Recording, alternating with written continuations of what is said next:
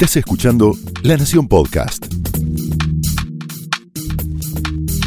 A continuación, Dolores Graña y Natalia Senko te presentan las mejores series de la actualidad en A Pedido del Público.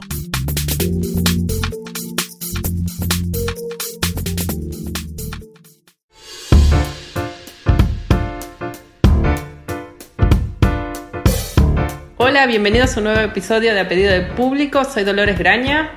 Hola, yo soy Natalia Senko.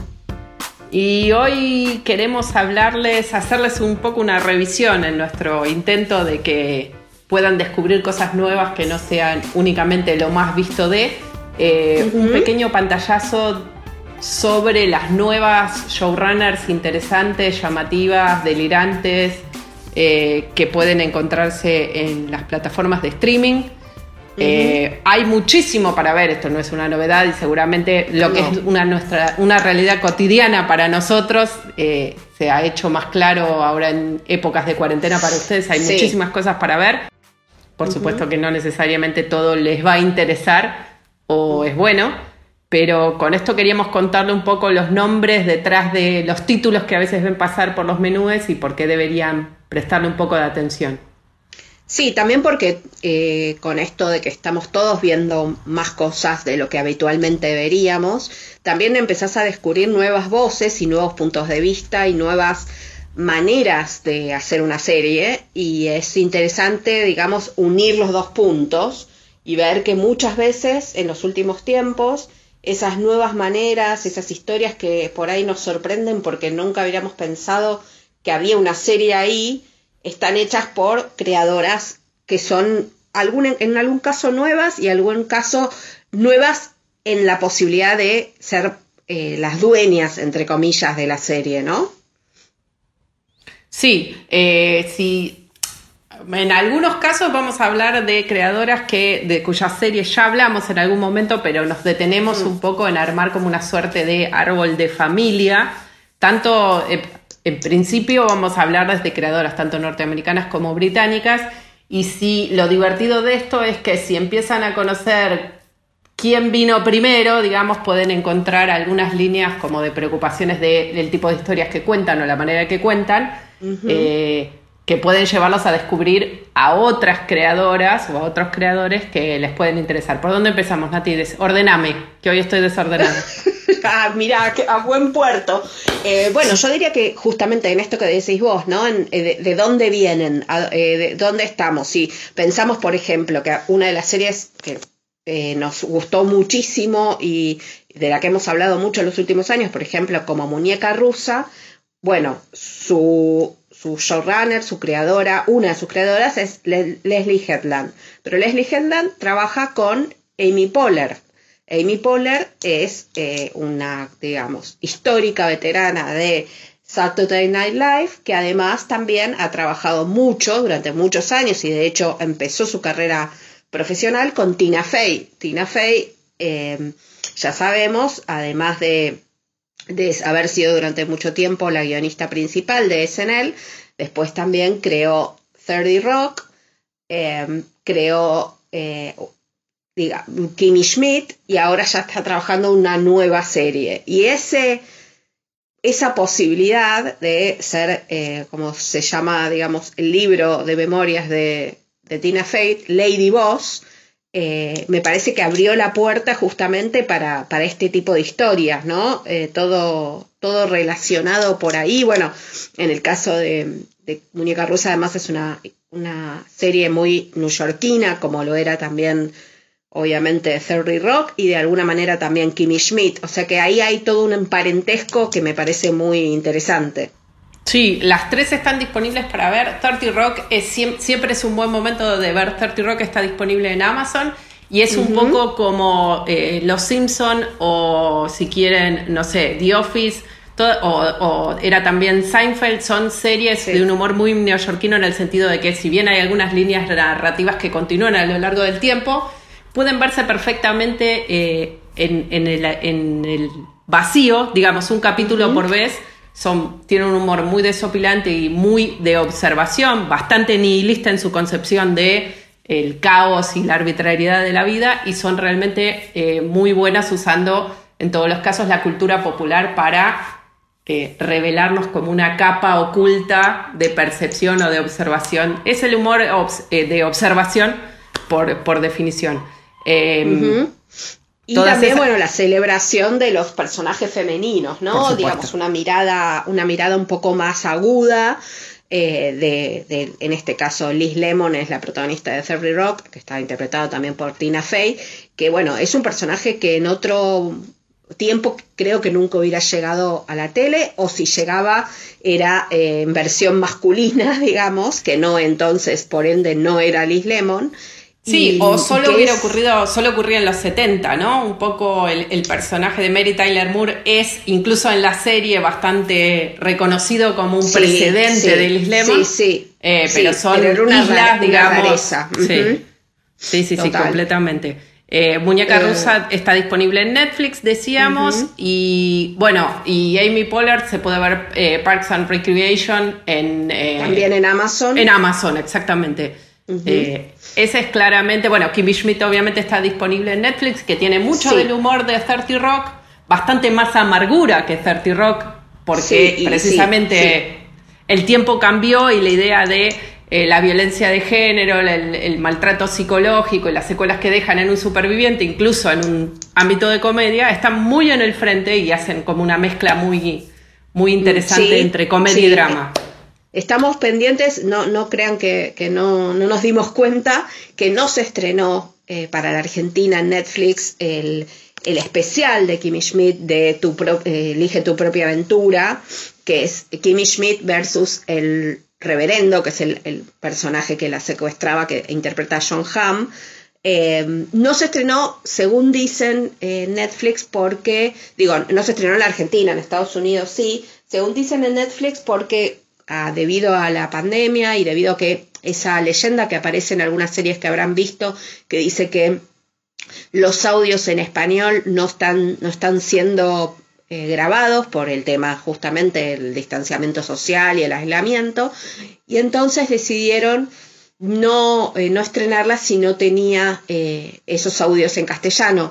A mí me parece una pena y un desperdicio, pero bueno, es una decisión regional de Netflix que bueno, nos deja afuera de una, de una, un evento interesante que a diferencia de lo que sucedió con el Elige tu propia aventura de Black Mirror había tenido, tuvo bastante buenas críticas y buena recepción, pero bueno, tal vez en algún momento sorpresivamente aparezca en nuestra biblioteca, nuestro catálogo, veremos. Eh, Claramente. Ojalá. Eh, la, eh, historia, la, historia, de Kimmy Schmidt es bastante oscura, eh, a pesar de toda esa cosa multicolor, Punky Brewster que tiene el personaje, así que podría ser interesante, sobre todo eso, que la despedida sea con un enfrentamiento final con su abusador. Exacto. que interpreta... Sí, que interpreta John Hamm eh, perfectamente con todo así su encanto malévolo, que también eh, ha trabajado muchísimo con Tina Fey, eh, también incluso en 30 Rock, así que pueden descubrir el, la, semilla de este personaje en aquella serie. Bueno, continuamos. No me voy a detener, no me voy a detener en, que, en Punky Brewster porque me parece que es... que eh, vuelve. Ya nos, vamos a volver a detener porque como todo lo de los 80 y principios de los 90, eventualmente vuelve. Así que no voy a hablar de Thundercats, pero en el momento que vuelva Punky Brewster, vamos a hacer un pequeño apartado para hacer una reflexión de vida. Me gustaría eh, igual en algún momento que me dieras tu opinión del regreso de Thundercats y esta reingeniería que le hicieron. Eh, no sé. Sí, lo guardo para otro momento porque es todo muy deprimente, habiendo tantas buenas nuevas ideas en la cabeza de la gente, volver sobre Thundercats. Pero Leono, te voy a decir que lo veo en el espejo todas las mañanas cuando me despierto. Continuemos, continuemos. Bueno, ahora que mencionabas The Office, eh, también me parece que vale la pena eh, contar que de, The Office, uno de los desprendimientos, digamos, creativos, fue Mindy Kaling, que además de que era uno de los personajes de la versión The Office Estados Unidos, era una de las guionistas de la serie, que con el avanzar de las temporadas fue ganando cada vez más espacio como guionista y productora, y que bueno, eh, después del final de la serie, mm, digamos, creó su propia comedia romántica televisiva que se llamaba The Mindy Project, que le fue bastante bien, no fue eh, enorme el éxito, y, hizo un par de intentos más, eh, el más reciente que, del que hablamos extensamente, que fue la, la versión serie de Cuatro bodas, un funeral, eh, fallida, en mi opinión, pero que ahora, eh, hace poquitos, poquitas semanas, no, un par de meses, ya el tiempo se vuelve un poco elástico, eh, estrenó Yo Nunca, que es su nueva serie, que es también un universo más personal, femenino, sumamente interesante, que creo yo logró, digamos, como representar muy bien, muy bien su voz como eh, mujer y como hija de inmigrantes indios, hindúes, eh, indios. Indios, sí. Eh, me parece que hay, hay cada vez más, o en realidad cada vez más, lo que no es decir mucho, pero cada vez más espacio, sobre todo en las series, para contar la perspectiva de como la doble minoría de descendiente de inmigrantes y mujer, y ni hablar de encima parte de alguna otra minoría. De hecho, hay, dos series muy interesantes que se pueden ver, como Vida y One Day at a Time, eh, que son dos muy buenas series, una familiar, otra más bien pensada para un público adulto. Eh, Vida está disponible en Stars Play y One Day at a Time está disponible en Netflix. Hasta la tercera temporada. Hasta la tercera temporada, exacto. Eh, Netflix canceló One Day at a Time, que es la vida de una familia eh, descendiente de inmigrantes de Cuba. En el caso de Vida son dos hermanas que son tercera generación de inmigrantes mexicanos en un barrio de Los Ángeles que vuelven a la casa de su madre después de su muerte para hacerse cargo de repartirse la herencia y se encuentran con que no se pueden ir. En ambos casos, lo que, lo que, es interesante, las creadoras de las dos series, Tania Saracho en el caso de Vida y Gloria Calderón Calet en, el caso de One Day at the Time, es que se han convertido un poco en una usina generadora de contenidos de lo que ahora se llama Latinex, para agregarle una dimensión, digamos, de inclusión eh, de la diversidad. En los propios Estados Unidos, de hecho, si las siguen en Twitter van a ver que ellos, ellas dos organizan periódicamente como sesiones de eh, conexión entre guionistas latinex y estudios y productoras que buscan proyectos para tratar de que esos proyectos se compren, se filmen y se vean, eh, lo que es muy interesante y básicamente han logrado este objetivo de tratar de incluir guionistas latinos en series sobre latinos, precisamente porque muchas veces la experiencia latina es contada por gente que no tiene nada nada que ver con ellos. Sus series son muy divertidas, son eh, básicamente lo que es interesante es que son muy orgánicamente genuinas y no impostadamente militantes, eh, que a veces es, es la, lo difícil tipo tener que tragarse un remedio. Eh, porque te hace bien, pero no necesariamente es algo que uno vea feliz. En estos casos son muy interesantes las dos. De hecho, One Day at the Time fue eh, cancelada por Netflix por bajos ratings y fue comprada por otra cadena de cable norteamericana, Pop TV. Eh, sí, que quizás en algún momento algunos de los productos de Pop TV nos han llegado a través de Comedy Central, de Viacom o de Amazon. Quizás quien nos dice poder acceder a esa nueva temporada que la, realmente era un programa, es un programa fantástico en One Day at para toda la familia, donde se hablaba no solo de la experiencia de los inmigrantes y sus descendientes, sino también de, eh, digamos, eh, el lugar de la mujer en la sociedad norteamericana, pero que también aplicaba lo global, en los esfuerzos, el incluso, bueno, cuestionaba bastante de la, de la política norteamericana en, varios sentidos. Una, una muy clara, eh, digamos, ramita que desciende de, estas dos es Gentified, que es una serie que está disponible en Netflix, que también su creadora se llama Linda Ivette Chávez, y que curiosamente o no tanto, transcurre prácticamente en el mismo barrio donde está ambientada Vida. Boy Heights. Exactamente, que es el, espacio, digamos, el, clásico, o más, más bien diría tradicional barrio de los inmigrantes, migrantes mexicanos en Los Ángeles, que está pasando, como el título de la serie lo, lo indica, por un proceso de gentrificación, creo que es una traducción inexistente la que acabo de hacer, pero bueno, de pero habitual. sí, aburguesamiento del barrio, donde empiezan a aparecer los, los negocios hipsters, cancheros, donde los, precios de las propiedades empiezan a subir y sus eh, habitantes nativos, digamos, sus, sus, primeros vecinos empiezan a entre resistirse y tentarse con las nuevas posibilidades que da la llegada de básicamente de la población blanca, ¿no? Eh, esa sería y hipster, claro. Y hipster, que ve también eh, la, cultura, la cultura de la, esta, esta suerte de mixtura entre lo mexicano y lo norteamericano como una cosa como para consumir y apropiarse. hay, hay como eh, pensando en las nuevas series, ¿no? esta semana va a estar disponible ya en HBO una serie muy intensa e intensiva que se llama um, I May Destroy You. Está escrita y protagonizada por Micaela Cole. Es una actriz eh, británica de padres, de inmigrantes africanos, digamos, que tiene un tema que va eh, sobrevolando muchas de las series eh, llevadas adelante por mujeres, que es el tema de... Son de gana.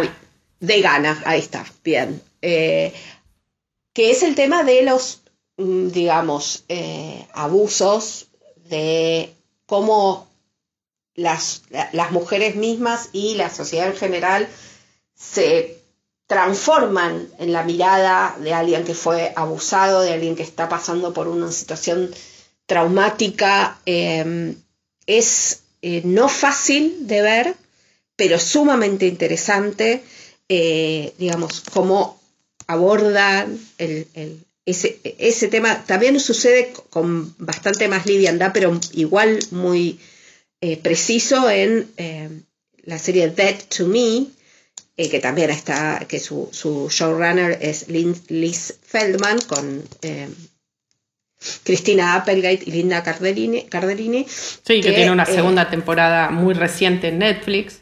Exacto, y que además de explorar, por supuesto, la amistad y las, extrañas formas que puede asumir la amistad femenina, al mismo tiempo eh, se detiene mucho en la experiencia de eh, el trauma, eh, no solo en el caso del personaje de Cristina Applegate, de la pérdida de su marido, sino también un personaje que pasó por ciertas operaciones. Bueno, no quiero tampoco eh, ahondar demasiado porque si no la vieron, es una serie que tiene bastantes, eh, digamos, giros, misterios, sí. sorpresas, pero que, y que parece que digamos que ese es su, su truco, su herramienta para enganchar al espectador, pero que corrido un poco eso y digamos, corrido un poco la cosa más para, para el cliffhanger, eh, tiene bastante profundidad sobre justamente sobre los conflictos eh, femeninos que antes eh, muchas veces quedaban rezagadas. O a una comedia jajaja eh, y la mujer era la, la pobre histérica que necesitaba del marido para salir adelante o directamente no aparecían. sí, de hecho, cuanto, cuanto más vas hablando sobre, sobre este, esta tanda, digamos, de, de series muy disímiles entre sí, vas, vas incluso encontrando ecos de las formas o los temas, el tema del abuso y de la, discriminación y la violencia de género y los ecos a lo largo del tiempo están presentes en un montón de series. De hecho, eh, bueno, de Michaela Cole podemos encontrar una serie anterior que era eh, Bubblegum. Sí. Eh, que está disponible en Netflix, eh, I May Destroy You, es de HBO Go. Podemos hablar, de hecho, el, tema del trauma, la experiencia femenina del trauma y hasta los ecos casi físicos que tiene esto en, una persona que intenta encontrar la manera de procesarlo. Obviamente están presentes en Fleabag, por ejemplo, que es una serie que, de la que hemos hablado mucho y muy tendido y también puede servirnos para armar como otro pequeño bonsai, si se quiere, de experiencias, de formas de contar eh, historias en televisión. Claramente hemos hablado también en el mundo después de Phoebe Waller-Bridge y qué ha aparecido entonces. En el caso de, en el caso de Inglaterra, en donde hay una, un, la televisión se, en general se encarga por comisión, o sea, se encarga a diferentes autores la creación de una serie, hay muchísimas creadoras bastante menos conocidas que sus series que son eh, interesantes rescatar. Por ejemplo, podemos hablar de eh, la creadora de Sex Education, que se llama Lori Nan. Eh, lo, divertido de Sex Education, aparte, es que es una suerte de versión inglesa de lo que sería una secundaria norteamericana. Si bien nunca hay demasiado énfasis en dónde transcurre la historia, lo que es una cosa muy británica de hacer. Imaginen una serie norteamericana que no supiéramos dónde transcurre. Sería impensable. En cambio, en el caso de Sex Education, es a todas las luces una secundaria norteamericana, pero todos son británicos. Bueno, no, no queda muy en claro dónde ocurre. También en esta idea de como un mundo, un mundo cerrado con sus propias reglas, parecido al mundo real, pero no necesariamente, está presente también en otra serie británica con una creadora eh, femenina que es eh, Charlie Cobell, la creadora de The End of the Fucking World.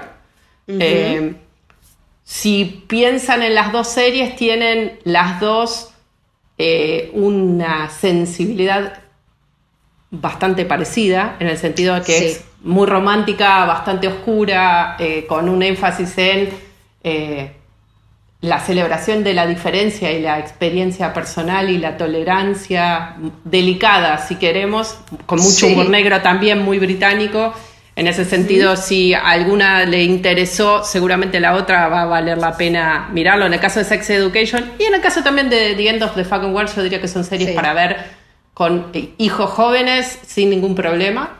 No con niños, obviamente, pero, pero sí es una serie que puede disparar eh, conversaciones interesantes acerca de, sobre todo porque están centradas en la experiencia de adolescentes y adultos muy jóvenes y como el mundo parece un lugar eh, bastante expulsivo la mayoría del tiempo, así que es, es, son dos avenidas interesantes.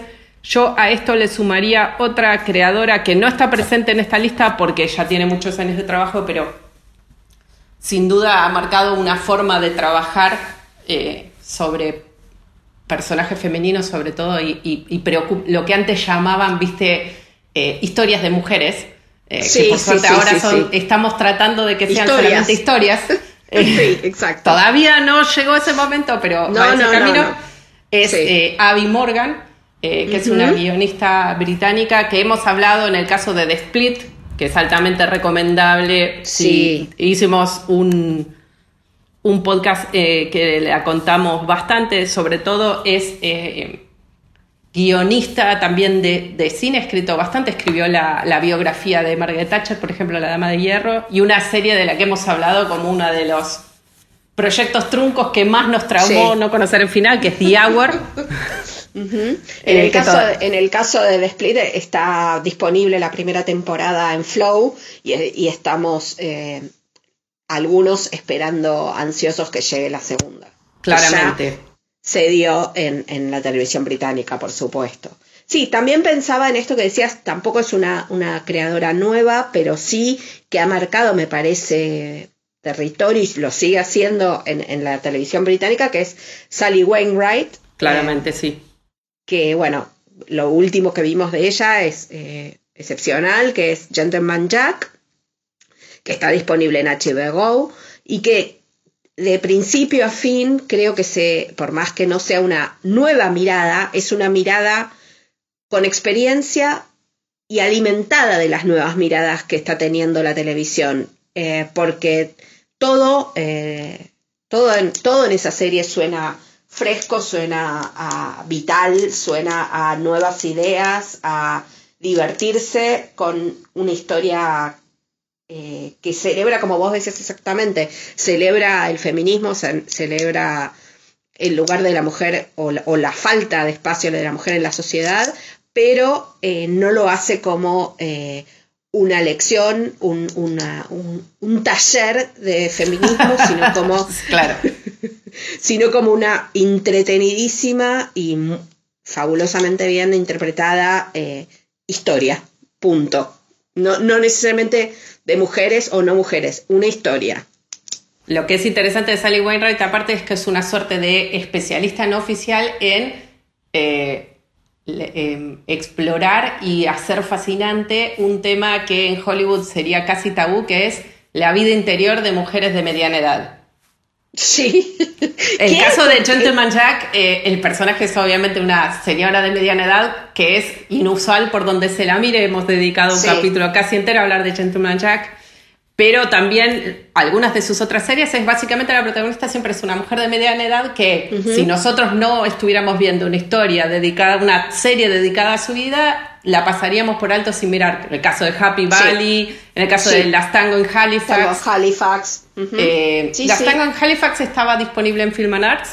Eh, y Happy Valley está disponible en Netflix, entiendo. Sí, sí eh, creo que sí. pero bueno, es absolutamente digamos, es como una, tiene una misión de hacer... es un kiosco, y es, un kiosco, importante de sostener y muy divertido de ver. Y es, y es, digamos, un kiosco que, que en general las producciones o los grandes este, digamos, eh, canales, lo que, como quieran llamarlo ahora, los streamers, lo que sea, que en su mayoría en, las cúpulas están eh, manejados por hombres, no, no terminan de entender, como sucede también muchas veces en los estudios cinematográficos, que quien va al cine o quien toma la decisión de comprar o adquirir, eh, digamos, sumarse a un, a un, servicio de streaming, muchas veces son esas mujeres eh, totalmente invisibilizadas para las historias que ellos van a contar, en las historias que ellos van a contar.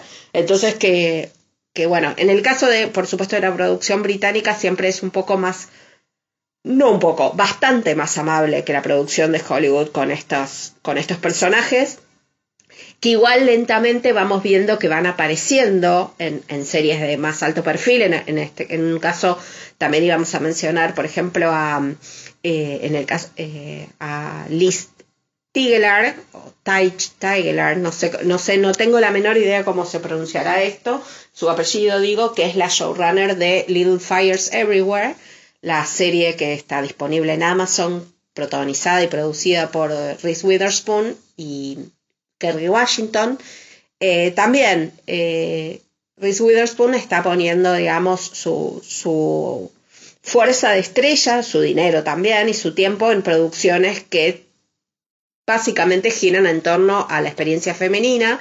En el caso de Big Little Lies, que lo hizo con Nicole Kidman, em, el intento, digámoslo así, de, eh, de que sea tan representativo el, detrás de cámara como era frente a las cámaras el protagonismo femenino no salió del todo bien, creo que lo hablamos, si no lo hablamos eh, o si lo hablamos. Sí, sí, lo hablamos, lo hablamos sobre. Eh, más de sí, lo hablamos. Sobre Big Little Lies, sí.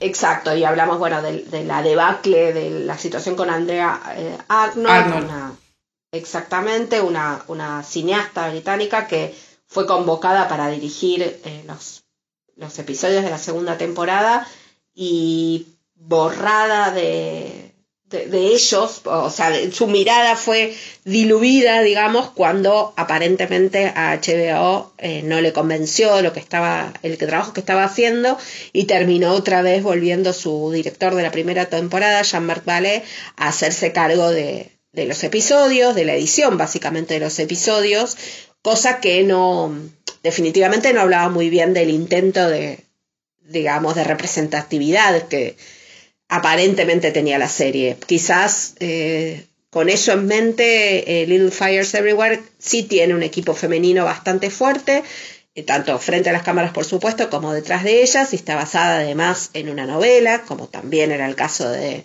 Big Little Lies, una novela de, una escritora, en el caso de Little Fires, norteamericana.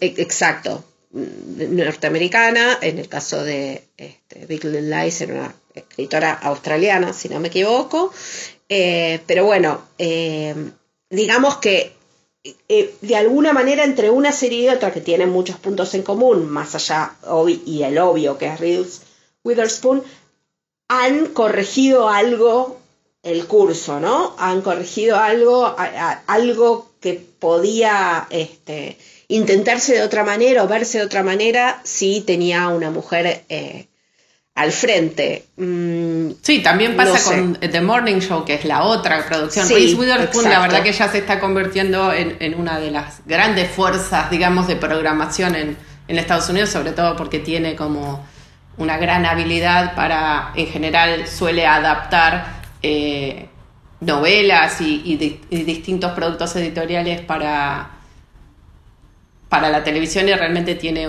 tiene buen gusto y un gran conocimiento de cuál es su audiencia objetiva, porque ya es parte de esa propia audiencia. Eso siempre es un plus, ¿no? Cuando hay mujeres programando para mujeres, hay un plus de insight que no deberíamos eh, subestimar. En el caso de Morning Show también volvemos a, estas, estas eh, componentes de el trauma, el abuso, si bien es una serie centrada en el mundo de la televisión, con todo lo que eso eh, implica básicamente el desencadenante y es un desencadenante posterior, porque recordemos que The Morning Show, que está disponible, es como la serie insignia de Apple TV Plus, originalmente se trataba de la vida dentro de uno de estos programas, eh, de estos magazines de la mañana norteamericana, como Good Morning America y demás.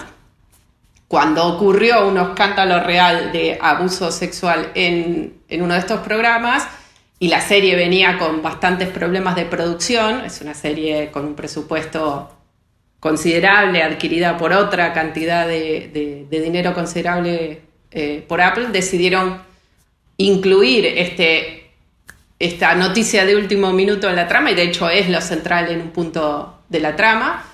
Recordemos que Jennifer Aniston y Reese Witherspoon son las nuevas conductoras de, de un programa de la mañana. Reese Witherspoon interpreta a una eh, cronista de un canal del interior de los Estados Unidos, traída para un poco para cumplir un cupo femenino que proteja al programa, blinde mediáticamente al programa que, conduce Jennifer Aniston cuando su co-conductor es acusado de abuso y es despedido inceremoniosamente. El personaje lo interpreta Steve Carell. Em, es otra serie que básicamente lo que lidia es con las múltiples ramificaciones de eh, la gente que trabaja en el programa tenga, haya tenido o no algo que ver con lo que había ocurrido. Y una de las grandes preguntas, me parece una de las que mejor se pregunta, no así responde, es cuánto uno puede estar afuera de una tragedia como esa por más que no haya tenido eh, participación directa. Eh, eh, es la creadora, la creadora, ahora es la co-creadora, Kerry que es la persona que contrató la productora para darle la vuelta a la serie para, para adaptarla a esta novedad. Eh, hay, la verdad que dado que la serie venía con muchísimos problemas, había cierto resquemor de cómo iba a salir la serie, pero realmente a pesar de un comienzo un poco eh, cansino, digamos, la serie logra redondear una, idea interesante. Está, está eh, ya comprometido en la segunda temporada y de hecho ya filmada eh, al mismo tiempo que la primera, así que pronto vamos a ver cómo continúa. Y lo interesante, ya lo hemos dicho en otros podcasts, es como Reese Witherspoon persistentemente, cuando tiene que aparecer en pantalla, elige el personaje más difícil. El que por ahí menos se luce, pero es, la, es el personaje siempre cuyas conductas eh, enfrentan al espectador con su propio prejuicio, quizás el menos evidente. Eh, termina luciéndose eh, porque lo interpreta ella, quizás en manos de otra actriz hubiera sido como, en el caso de Big Little Lies sobre todo y, Little Fires, son es el personaje antipático, antipático el exactamente. el que nadie se va a poner de su lado, pero Witherspoon logra que, lo hagamos. Pensaba también cuando estabas diciendo lo de mm, The Morning Show y que, en Apple también está otra de las series, digamos, más innovadoras, y lo hemos mencionado, que es Dickinson y que también está a cargo de una mujer. Sí, eh, es de hecho una dramaturga, su primer proyecto para, televisión, que se llama Lina Smith, y se nota que es su primer proyecto para televisión y también que decidió salir con los tapones de punta, lo que es eh, genial, porque Dickinson es una serie eh, completamente eh, anómala dentro de la programación de la televisión y, solo podría existir en este suerte de corralito de lujo que es Apple TV Plus. Es básicamente una mirada al personaje, al personaje diría yo, no la Emily Dickinson, la poeta real, sino a una suerte de versión, si queremos, eh, baslurmeana de, de Dickinson, así, con todos los faroles y la locura y demás, eh, como joven rebelde. Eh, Kelly Steinfeld interpreta a Emily Dickinson. Es una serie fantástica, no, claramente no es para el gran público porque la intersección, el diagrama de Venn entre Emily Dickinson, eh, mm. planteo como no correcto en el tiempo, van a, todos los personajes de hecho hablan como los adolescentes de ahora, todos los adultos hablan como los, como los adultos de entonces, estamos hablando de principios del siglo XIX, eh, con muchísimos recursos postmodernos y pop y una fuerte voz actoral en la cual los poemas de Dickinson actúan como disparadores de cada uno de los capítulos.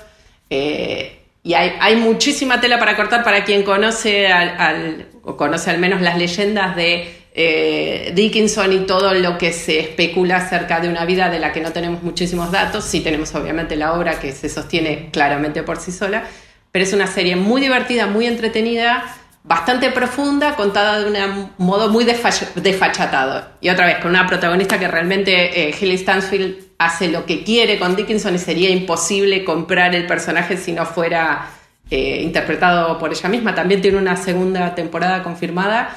Es una serie muy corta, pero redonda realmente y con, una, con un arrojo estilístico y dramático que la verdad que da gusto ver. Es una cosa deformísima, pero preciosa. bueno, pero a mí me encanta. en eso estamos, ¿no? En la búsqueda, en la búsqueda de la novedad, no la novedad por la novedad misma, sino la búsqueda de la novedad para la experimentación, para que Sí, es una voz muy interesante, muy interesante y mm. tiene claramente, al venir de la dramaturgia, Elena Smith tiene ese arrojo de eh, la primera persona autoral muy en el frente y una actitud tipo tómalo o déjalo, no hay mucha concesión para que la gente pueda entrar fácilmente, ni hay recapitulaciones, arranca en quinta. Uno se sube o se queda abajo y la ve pasar y saluda y dice, no es para mí. Eh, pero yo me subí instantáneamente. Bueno, eh, ¿qué eh, más? Tiene, eso. Bueno, no, pensaba, eh, la relacionaba también en un punto con, con Glow, que no sé si la mencionamos ahora. Ya no la mencionamos, vale la pena mencionarlo. Claramente. que también está, digamos, tiene showrunners femeninas y que también explora un, un, universo, digamos, casi de fantasía en un punto, como es el de la lucha libre, femenina y esa historia. En los 80. es, como, es casi como una, una generala, ¿no? Lucha libre en los 80, eh, programa de televisión en Las Vegas, bueno, en fin, otra vez volvemos al segmento Punky Brewster, ¿no? Eh, es, una, es una sensibilidad muy eh, específica, pero a la vez la historia que cuenta, la serie, las creadoras, está disponible en Netflix, eh, queda una temporada más final por estrenar eh, en Netflix. No tenemos la fecha todavía, pero va a ser este año, suponemos. Estaban, bueno, estaban en proceso de, de, de grabación cuando todo se detuvo. Veremos eh, qué Lo que tiene eso. Glow a su favor es un elenco fenomenal, realmente es una historia coral. En principio está presentada como el enfrentamiento entre las que van a ser las dos protagonistas eh, del programa, que es una suerte de titanes en el ring eh, solo hecho por mujeres. Entonces cada una tiene un alter ego, digamos, que empezamos a conocer muy bien porque acompañamos a las actrices barra luchadoras mientras lo crean en pantalla. Y otra su relación real que tiene muchísimos más eh, matices y es una serie que básicamente está parada en los muchos matices que puede tener la relación entre mujeres. Ellas están eh, forzadas a convivir durante mucho tiempo por cuestiones que obliga el guion, obviamente, que las lleva a Las Vegas y le pone su espectáculo durante un par de meses eh, y deben convivir juntas fuera y dentro del escenario. Eh, pero también vamos acompañando cómo cambia la relación de las dos protagonistas y también los, las integrantes del elenco secundario originalmente tienen eh, cada vez predominancia. De hecho, hay capítulos enteros dedicados a personajes que en principio son muy marginales y después van creciendo con el, con el paso de, los capítulos. Tiene, tiene algo, digamos, no, no, en su tono, pero sí en esta idea del elenco extendido y los personajes secundarios con eh, tal fuerza que casi que se impone su contar su propia historia con, eh, digamos, yo lo relaciono algo con Orange is the New Black, que también, ¿no? Es una creación de, una guionista, Kenji Ko, Kohan, lo dije bien. Siempre lo mezclo, siempre mezclo, pues tengo ahí. Sí, es esa, esa, es la de Weeds, claro. Exacto, que además, eh, por supuesto que con otro tono, con otro estilo de humor, pero también eh, exploró durante mucho tiempo esa idea de, eh, bueno, ni iba a hablar de la, amistad o el compañerismo o el romance entre mujeres, sino también eh, la, convivencia obligada, eh, en ese caso por la cárcel, y, y también el que todo personaje, toda historia vale la pena para ser contada. El famoso no hay personajes pequeños, solo actores pequeños. Exacto. Eh, hay en ese punto, bueno, eh, ambas eh, series ofrecen muchos, muchos personajes, muchos relatos. Todos, creo yo, no, no, me cuesta pensar en alguno que haya estado inflado o exagerado en su desarrollo. Realmente un trabajo ambos muy, muy preciso para construir historias, personajes y para que esos, esas historias de personajes secundarios se unieran a eh, el relato principal de alguna manera. Eso me parece que es un, también una enseñanza muy interesante de los últimos años. Sí, sí, a medida que, y también es algo característico por ahí de la posibilidad de diseñar historias eh, que no son azarosas, que no tienen un, foco eh, centrado en los protagonistas, sino que la idea de que incluyen la posibilidad de que la historia central no sea, no sea la única, digamos.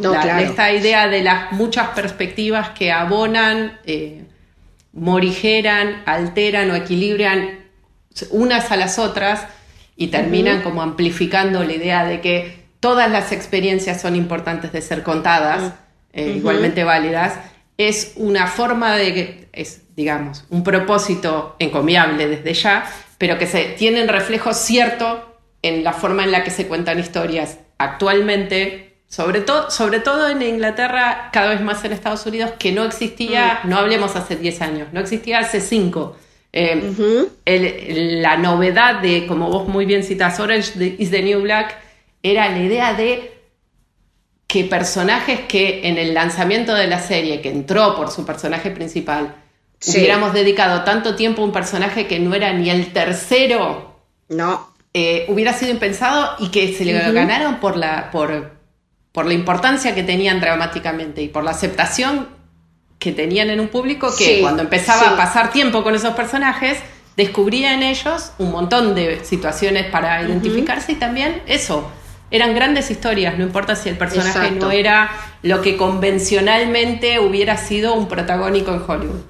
Sí, eh, bueno, cada vez más le estamos sacando provecho, eso es, eso es totalmente, y sumado al olfato también de los guionistas, de entender que esa, digamos, de armar una especie de truco o de, enganche para los espectadores donde la protagonista que, que, te, entre comillas, vendía la serie era la rubia, el Piper, la, chica eh, buena que por un error eh, terminaba presa y rodeada de mm, unas malvivientes imposibles y que eso siempre, históricamente, sea hombre o mujer el protagonista, era como vamos a seguir a la que viene desde afuera, que es nuestra mirada, la mirada de los espectadores desde casa, que nos muestra los detalles, las, las idas y vueltas de ese mundo carcelario al que no accedemos y que vemos desde afuera con cierta fascinación.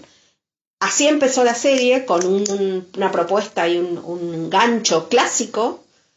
Eh, y sí, porque aparte abonaba la, posibilidad de que a cualquiera le puede pasar, cualquiera puede cometer un error y terminar así.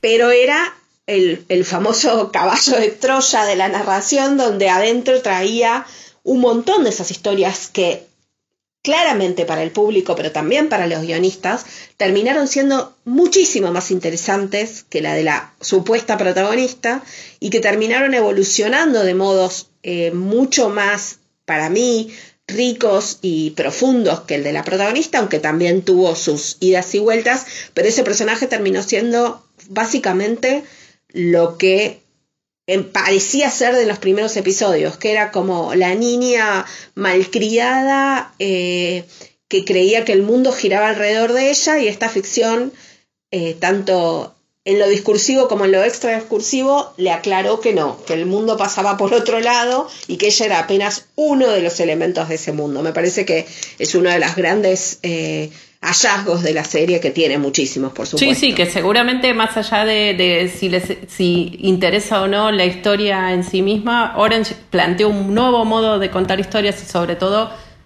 probó que era una forma de contar historias que tenía aceptación en el público de, todo el mundo y de todas las edades, precisamente por eso, porque a la larga uno terminaba descubriendo que también a mí me podría haber pasado la gente que vive sumida en la marginalidad y en el delito y no tiene manera de salir, o sea, permitía la identificación con historias, convirtiendo al otro, al ajeno, en algo completamente entendible, identificable y por lo tanto pasible de ser cambiado en algún momento. Eh, nos igualaba a todos, no había nadie que fuera el otro.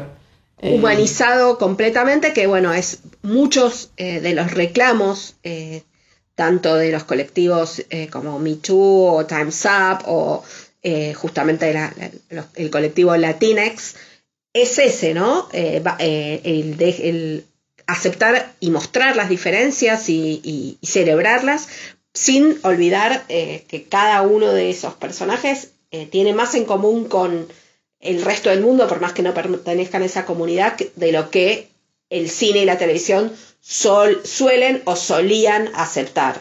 Eh, me parece que en ese camino estamos y en ese camino... Eh, Ojalá que sigamos. Sí, están bastoneando todas estas creadoras nuevas o no tan nuevas, pero que me están marcando algún, algún buen paso a seguir. Sí, Exacto. Bueno, los dejamos entonces con todos estos títulos para, para que puedan contarnos qué les parece. Seguramente nos hemos olvidado de alguno, por favor, sí, en los comentarios. Eh, y nos vemos la semana que viene. Esperamos que sigan bien. Eh, Eso. Hasta luego. Hasta luego, gracias.